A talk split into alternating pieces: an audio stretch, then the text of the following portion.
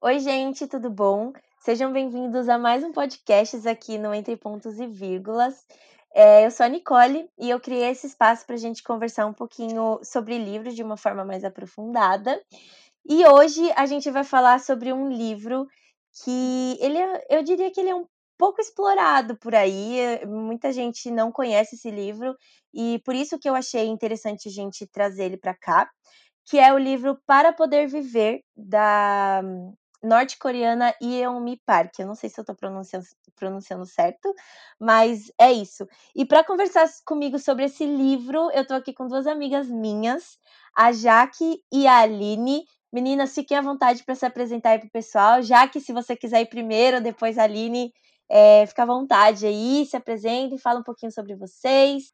Oi, pessoal, eu estou muito nervosa, eu já falo muito rápido normalmente, então nervosa vai ser pior ainda. Então, boa sorte para quem quiser acompanhar esse podcast hoje. Eu sou Jaqueline, eu tenho 26 anos, eu sou Relações Públicas e eu também tenho um Instagram literário que chama Cansei de Ler Resenha. Olá, todo mundo. Olá, Nick, Jaque.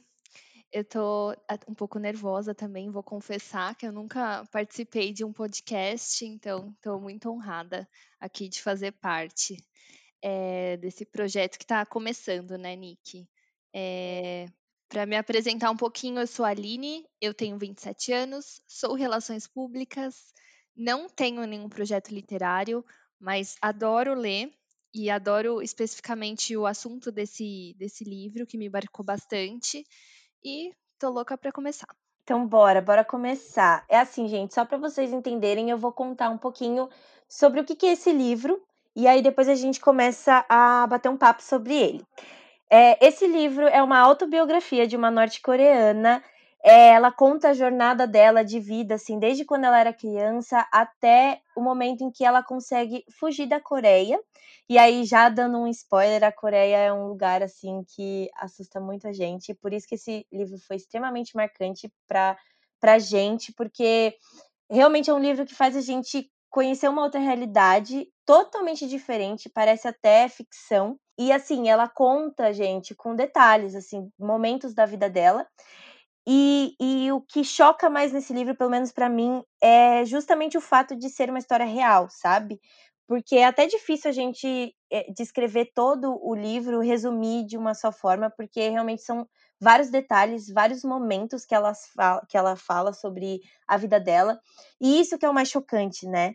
É, ela, ela passou por muitas coisas lá na Coreia. A Coreia é um lugar, assim, que vive sob uma ditadura que eh, traz consequências muito negativas para as vidas das pessoas, assim, é um, é um lugar muito fechado, é, que priva as pessoas de muitas coisas e que realmente é 100% voltado ali para dentro do, do país, então é, é, bem complicado mesmo. E aí, gente, é, a gente vai falar um pouquinho sobre o que, que mais marcou a gente né, nesse livro, porque tem várias coisas, vários trechos que, que me fizeram pensar por horas sobre essa realidade. É um livro que tira a gente muito da zona de conforto, que faz a gente se questionar como que é possível existir um lugar daquele e como que uma pessoa consegue sobreviver e, e, e eu não imagino como que ela reuniu coragem para contar a história dela, sabe? Que é realmente muito forte.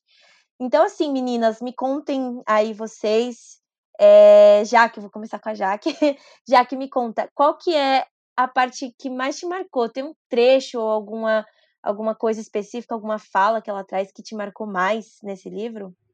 Cara, eu achei ela falando, assim, da fome que eles passaram, um negócio muito foda. Eu nunca tinha lido, eu acho que eu nunca tinha lido nada tão realista.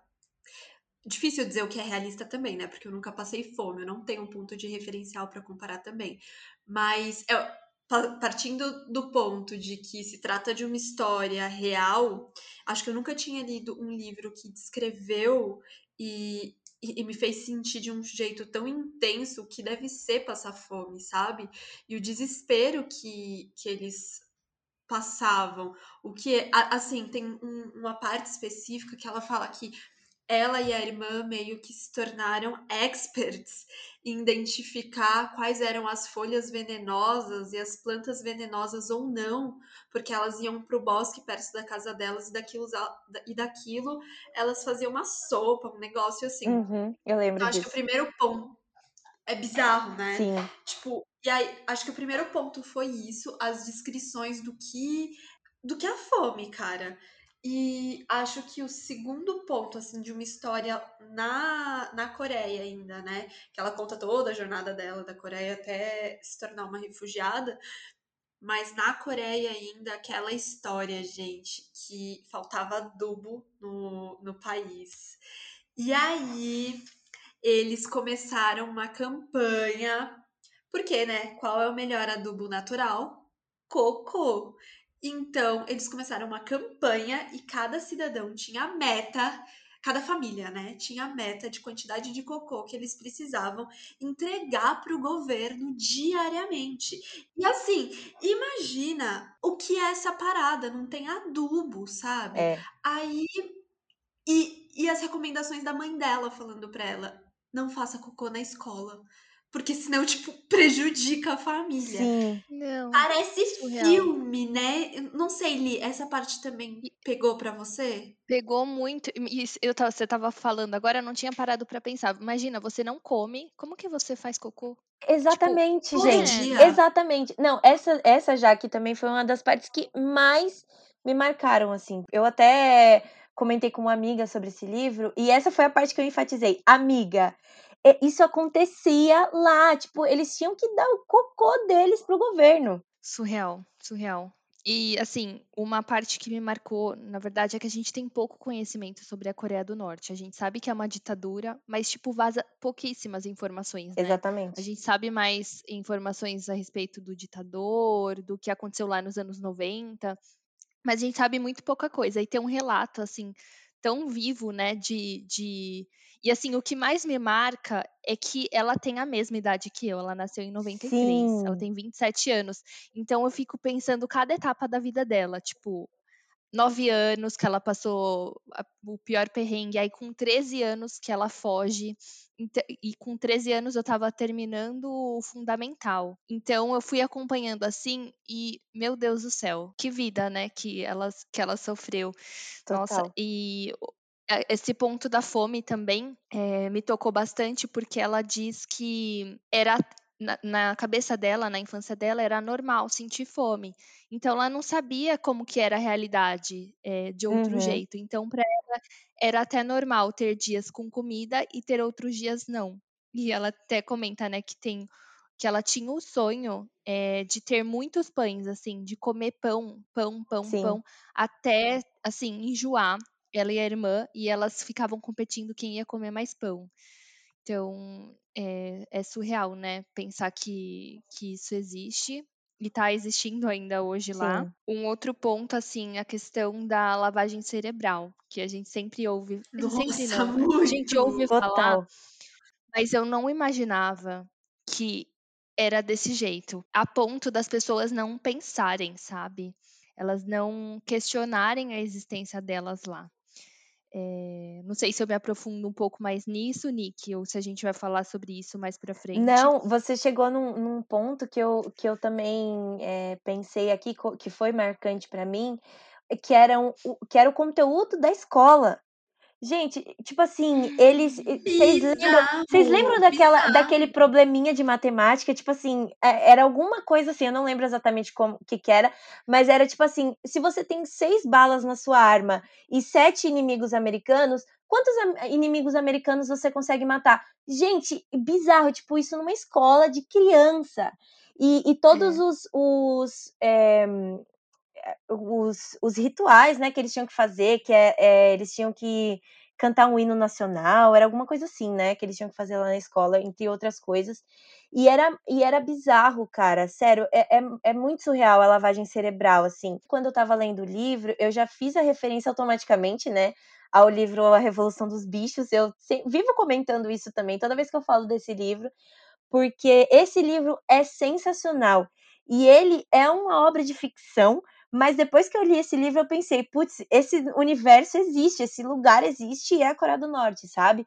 E é algo que eu, eu vim pensando nisso conforme a leitura, e depois no final do livro, quando ela consegue escapar, né, e viver uma outra vida com mais liberdade, ela inclusive lê esse livro e pensa exatamente a mesma coisa, porque envolve tudo isso, né? Os porcos queriam os, os privilégios e os benefícios todos para eles, e eles começaram a, a distorcer a informação que as pessoas tinham, né? Que os bichos tinham, e era exatamente isso que acontecia lá com as pessoas, né? Essa, essa coisa é muito louca, cara, e.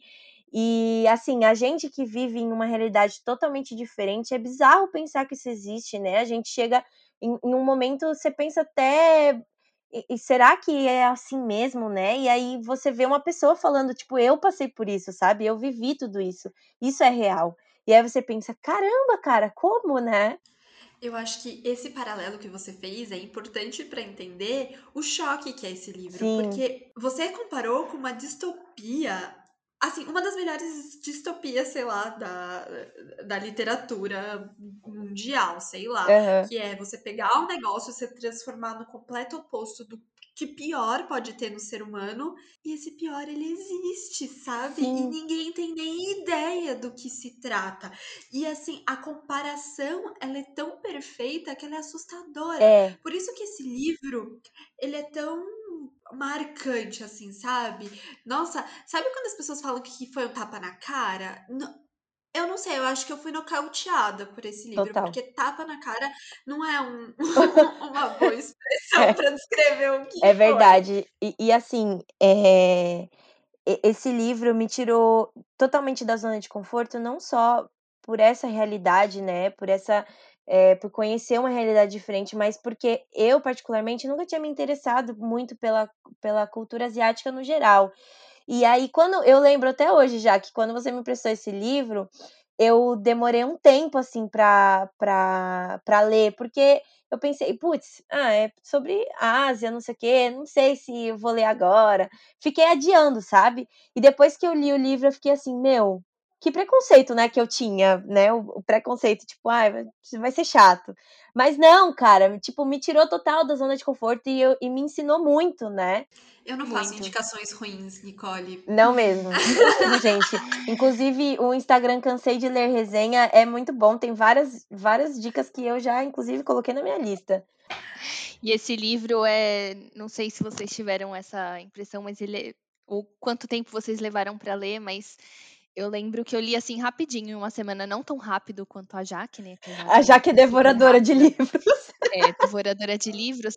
Mas assim, eu queria que demorasse mais para eu chegar no trabalho, para eu ler mais, porque assim, e era tanto sofrimento que eu queria saber como que ela tinha sobrevivido, porque eu sabia que ela tinha sobrevivido porque ela estava escrevendo uhum. um livro. Então eu queria saber, tipo, como que ela chegou onde ela está hoje, sabe? Nossa, e eu ficava muito assim, eu não conseguia largar o livro, abria, queria abrir toda hora. Mas a gente precisa falar de uma coisa sobre isso também, Li.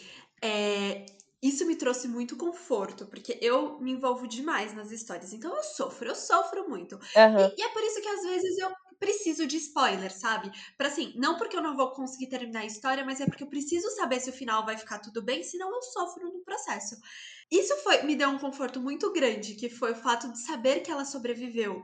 Mas ao mesmo tempo, imagina a realidade de várias pessoas que não sobreviveram para contar essa Exato. história, sabe? Porque as que conseguem fugir, as que são assassinadas pelo governo, perseguidas, as que nunca conseguem sair da Coreia, que morrem de fome. Então, assim, seu ponto ali, as usual, foi muito bom.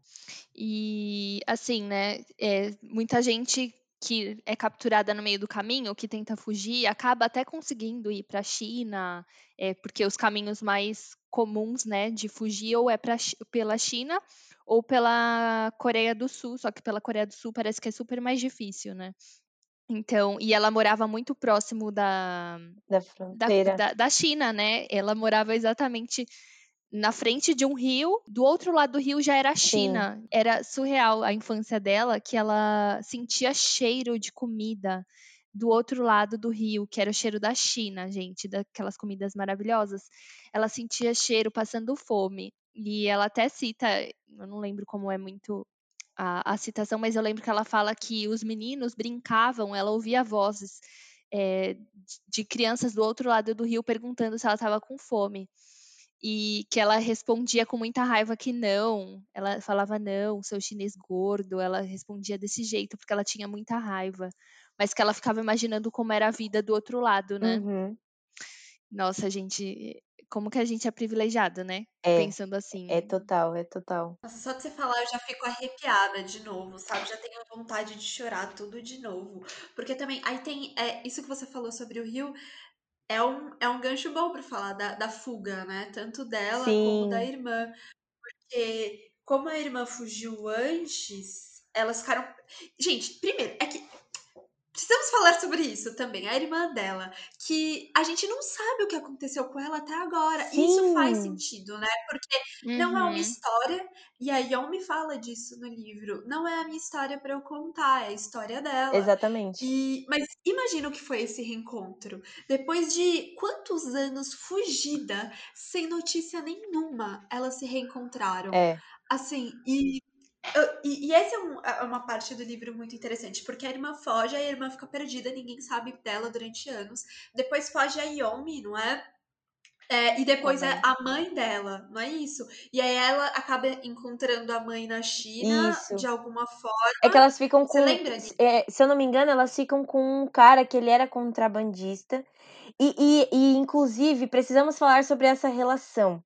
Porque, assim, gente, é, assim, já aviso que isso pode ser um gatilho, mas ela foi estuprada muitas, muitas, muitas, incontáveis, milhares de vezes.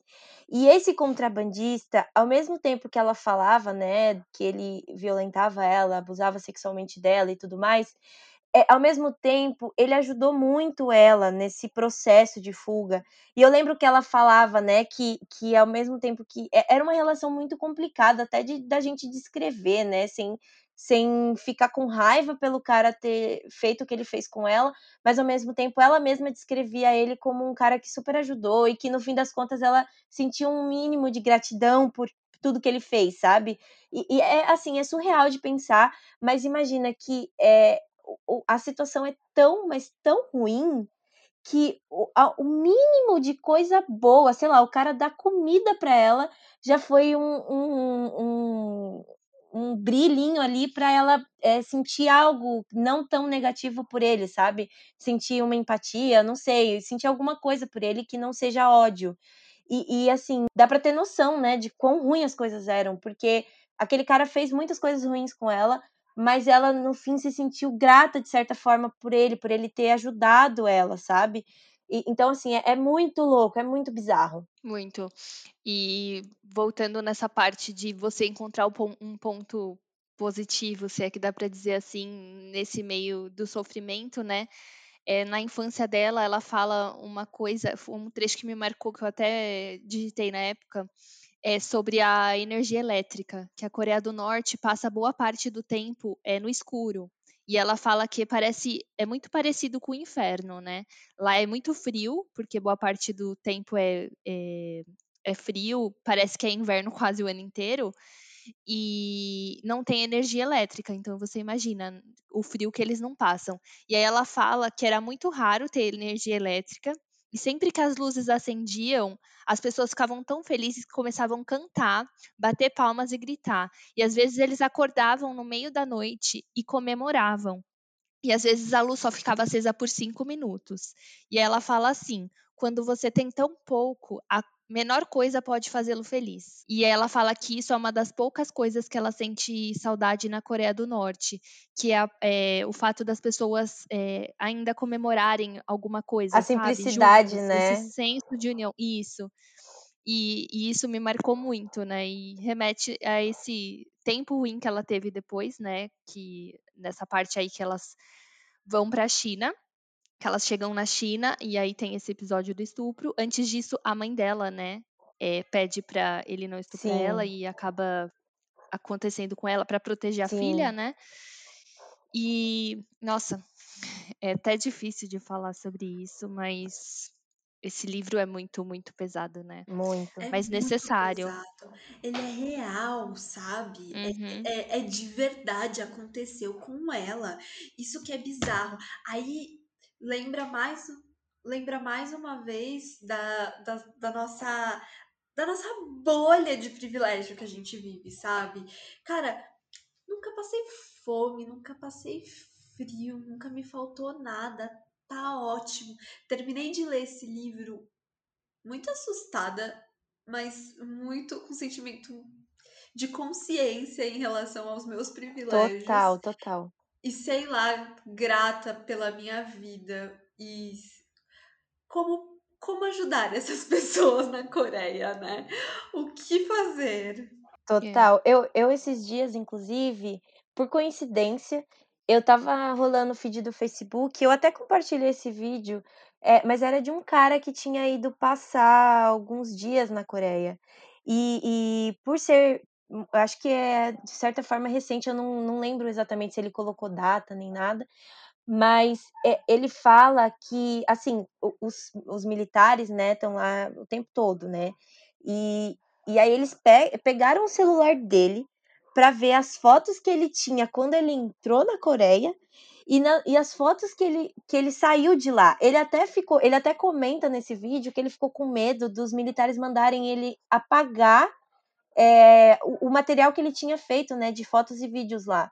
E tem até uma cena, gente, que assim, eu não sei, eu não, não sei se eu entendi direito o sentido dela, mas ele faz uma imagem muito rápida com um norte-coreano, um homem norte-coreano, que ao mesmo tempo que ele ri para a câmera, ele dá para perceber que ele se sente um pouco desconfortável. E aí eu não, não consegui entender se ele estava pensando que de repente era um cara ali, um espião ou alguma coisa, ou se ele estava com medo do que o governo poderia fazer com ele se ele aparecesse num material, sei lá, de um americano ou de alguém de outro país, eu não sei, sabe qual foi a, a, a sensação que ele teve. Mas dá para perceber que ele fica um pouco desconfortável e aí depois ele dá uma risadinha.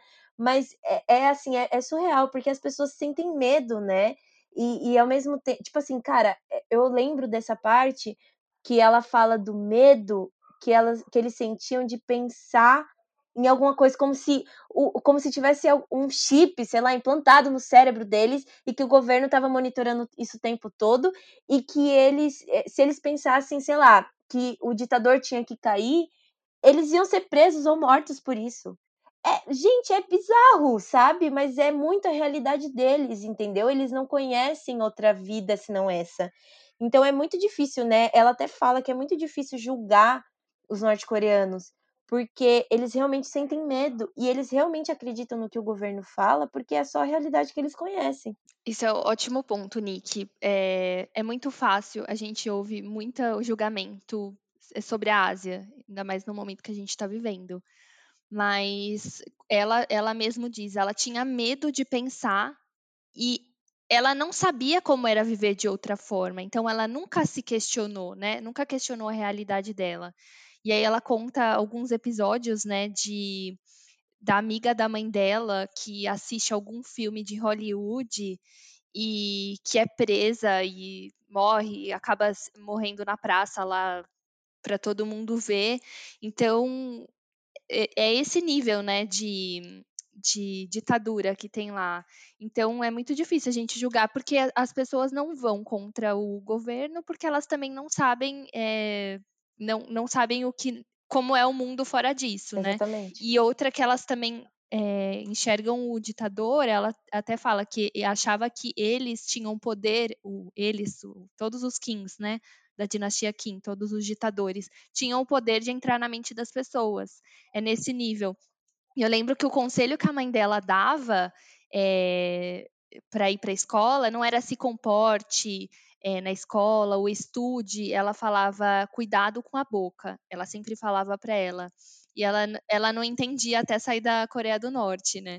E tem até um, acho que até um capítulo, né, que o nome é Até os ratos e as paredes podem te ouvir, alguma coisa assim. O uhum. nome do uhum. capítulo e que ela e é bem nesse nesse capítulo, se eu não me engano, que ela fala exatamente essa frase, né, que não lembro se foi a mãe dela ou se foi o pai dela que dá esse conselho, né? É, que é, cuidado com o que você fala, porque até os ratos e as paredes podem te ouvir.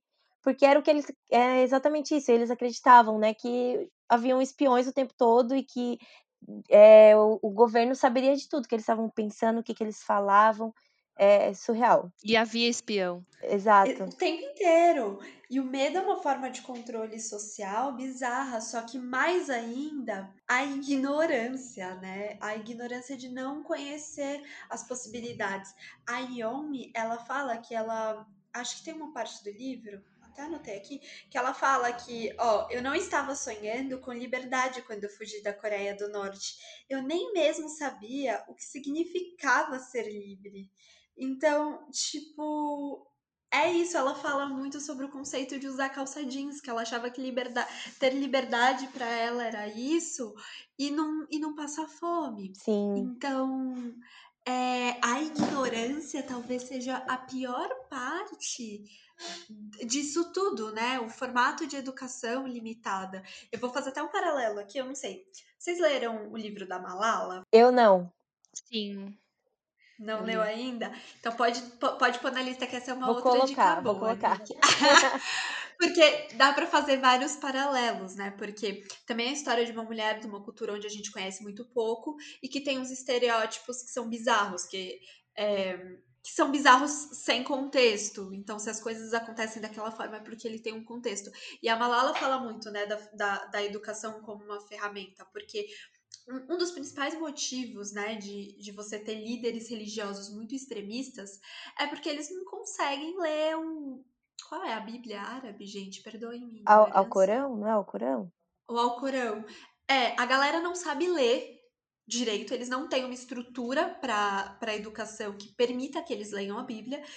As traduções, elas são feitas de uma forma completamente distorcidas e as palavras da, da, da Bíblia, as palavras religiosas, elas chegam nas pessoas com uma construção e um significado muito diferente do que foi do, do que foi pensado, né? E aí você vai criando líderes religiosos que vão se afastando do que é a essência da religião porque eles não sabem ler, porque as traduções elas são distorcidas. Então, isso me lembrou muito, né, como a educação é um pilar muito importante, que é uma forma de controle social, quanto mais você sabe, maior você é, mais perigoso você é para esse tipo de, de governo totalitário. E gera violência, né? É, crises sociais. Então, é, acho que esse foi um paralelo que eu fiz várias vezes enquanto eu lia o, o livro da Yomi. Não sei se rolou para você isso também, Li. Uhum, total. E esse é inclusive um dos motivos, né, que eles proíbem é, materiais de outros países, materiais do estrangeiro, né? É, inclusive da China. Lá tem, é, para sobrevivência, tem muita gente que faz contrabando é, de materiais de filmes é, chineses, que é a região mais próxima. E não pode, né? Se a polícia encontrar, nossa, eles torturam a pessoa, a pessoa morre e tudo mais.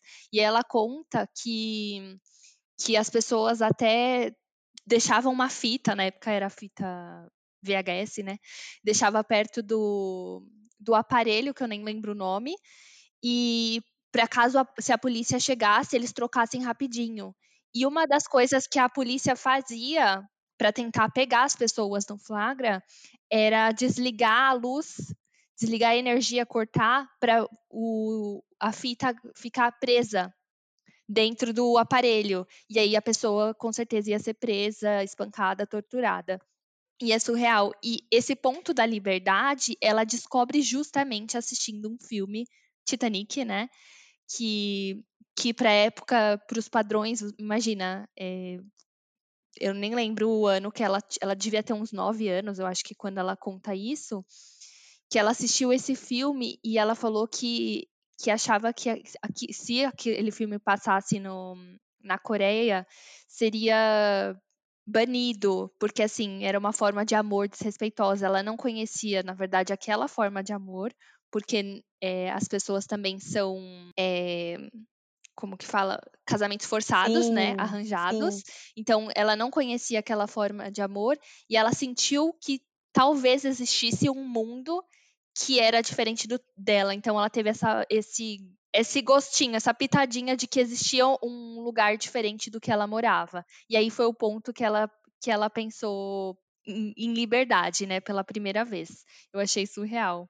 Eu não lembrava dessa, dessa parte ali que você falou do Titanic. Eu lembro que ela comenta, né, de ter assistido o Titanic, mas eu não lembrava que, é, que foi o estalo, né, de liberdade que ela pensou, putz, talvez exista um outro mundo. Eu não lembrava disso e foi legal você trazer, porque é, eu li esse livro já, nossa, tem um tempo, já tem, acho que tem quase um ano que eu li esse livro, nem lembro quando, mas, é, mas eu lembro assim que e tem várias coisas nessa. Esse livro ele abre caminhos para a gente discutir sobre várias, gente, incontáveis coisas assim. Tem vários detalhes e, e realmente tem as coisas que marcam mais, né? Mas, meu, se a gente for pegar pontos muito específicos, a gente fica aqui até amanhã, sabe?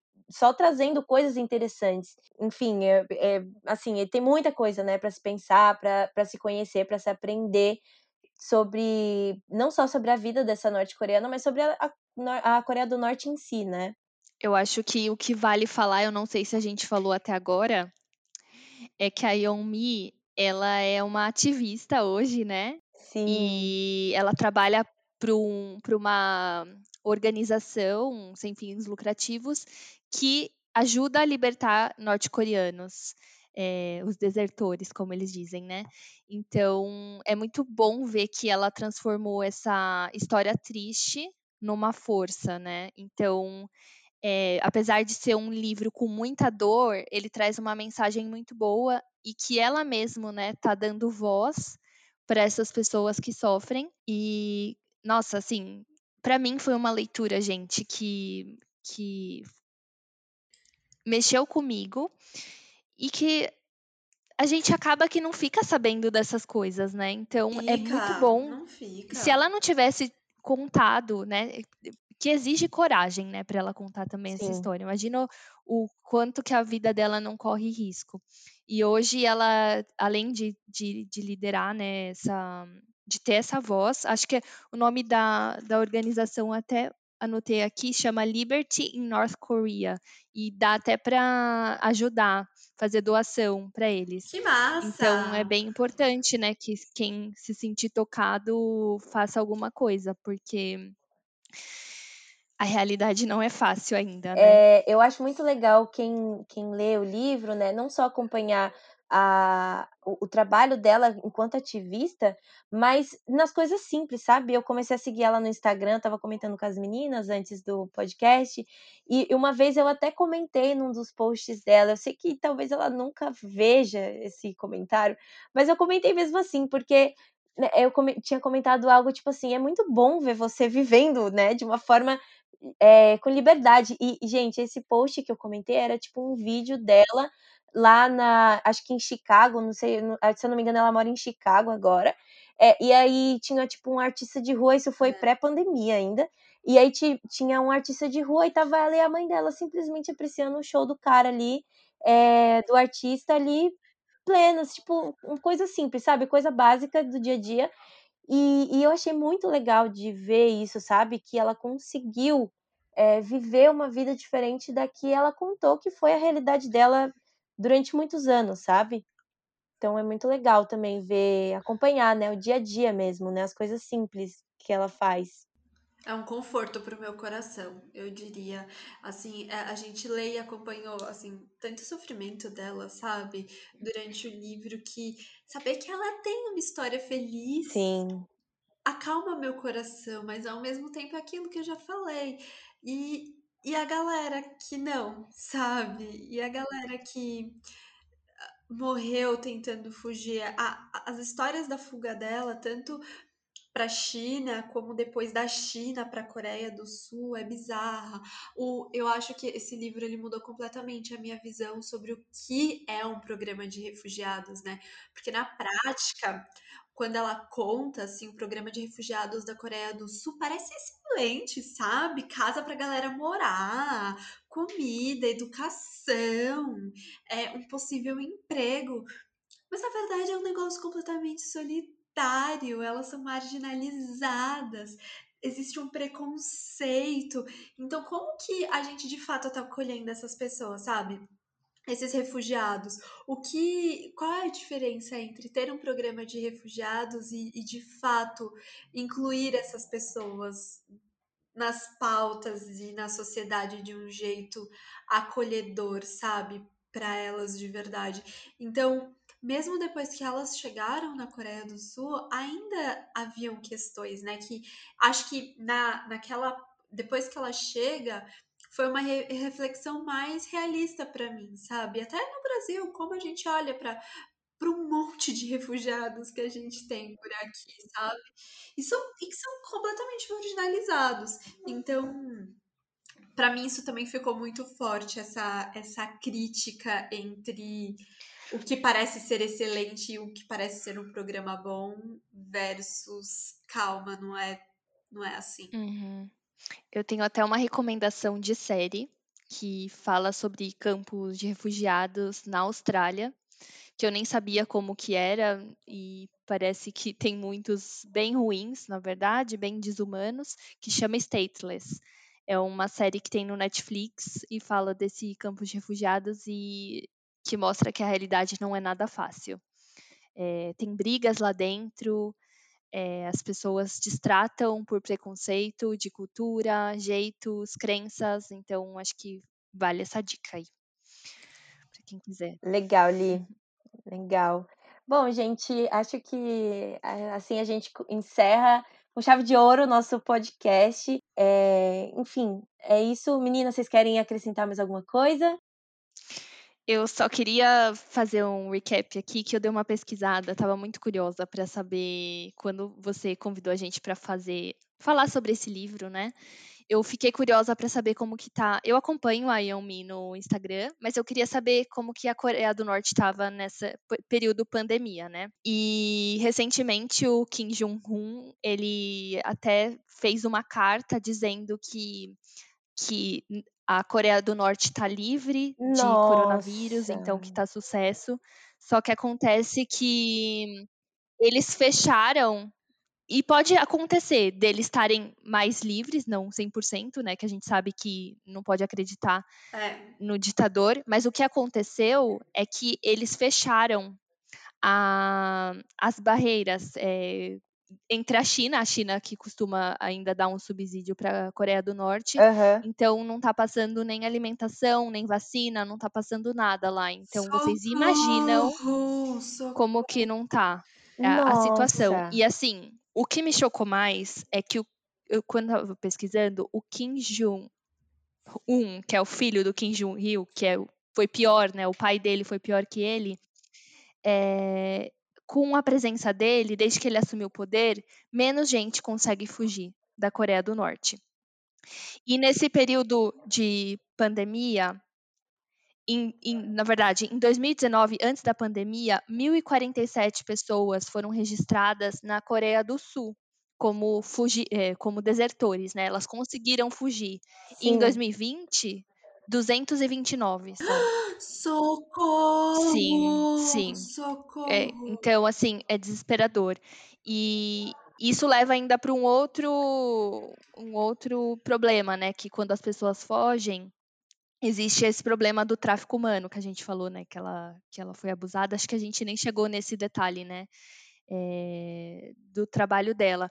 Mas é, isso, é, quando as pessoas ainda fogem, conseguem fugir, ainda tem esse risco do tráfico humano, que aumentou. Existem relatórios da ONU no mundo inteiro que aumentou e que esse ambiente é mais propício porque dificulta muito o trabalho das organizações que, que procuram, fazem busca e apreensão de, de, de traficantes, né, de pessoas.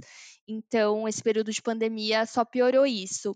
E com mais pobreza, mais fome, é, então vai ter mais casos né, de, de tráfico humano, inclusive de famílias vendendo filhos e tudo mais. Então, é só um alerta para a gente, né? é, acho que se informar sobre essa causa e não ficar também desesperado, saber que tem gente que, como a Yeonmi, que é uma, uma, uma voz forte, né, desse movimento. Acho que a gente pode tentar ajudar de alguma forma, além de se informar.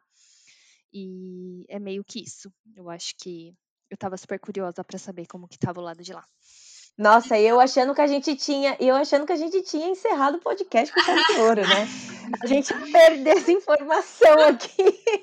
que é, é super importante, Li. Obrigada por ter trago, inclusive, esse conteúdo a mais, né? Que não está totalmente relacionado ao livro, mas que é super importante pra gente, né?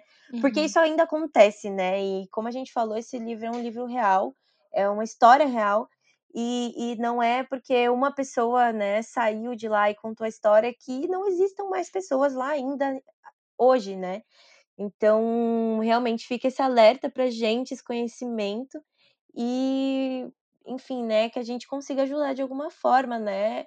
É, é, até assim, eu imagino que a gente se sinta, né? Não sei vocês, mas eu, quando eu vejo essas coisas acontecendo em outros países e tal, eu me sinto totalmente impotente, assim. Não sei como que eu consigo ajudar. Então, por isso que eu sempre recomendo esse livro, porque pelo menos o conhecimento, sabe? Tem muita gente que não sabe que a Coreia do Norte é assim. Então, acho super importante a gente saber, né? A gente, como a Ali falou, a gente se informar, né? Conhecimento é tudo. E, e, enfim, deixa a gente menos ignorante com a realidade de outros países, né? Conhecimento traz liberdade. Ótima, Ai, ótimo que bonito, ponto. Que bonito! é, agora sim a gente consegue encerrar esse podcast com chave de ouro, gente. Eu espero que vocês tenham gostado de verdade de conhecer um pouquinho, né, da, da Coreia do Norte. Leiam um livro de verdade, é, muitas histórias a mais, muitos relatos e detalhes, né, que a gente não consegue trazer aqui para não deixar tão grande podcast. Mas espero que tenha agregado para vocês de verdade. Meninas, muito obrigada pela participação. Não, não pensei em outra pessoa, outras pessoas melhores para falar sobre esse livro, porque, enfim, elas que me indicaram, falaram muito bem dele, que eu ia gostar muito. então, muito obrigada, gente, de verdade, pela participação. E é isso, se vocês quiserem é, compartilhar aí as redes sociais de vocês, já que falou do projeto dela, mas se vocês quiserem compartilhar também os, os perfis pessoais, fiquem à vontade. Arroba cansei de ler resenha e LinkedIn. O resto é tudo fechado, mas vai lá, gente. É, eu vou deixar meu arroba, então, meu Instagram. É, arroba aliolive, com dois is e V no final. aliolive. É isso. Obrigada, Nick. Obrigada, gente. Um beijo e até beijo. o próximo podcast. Tchau.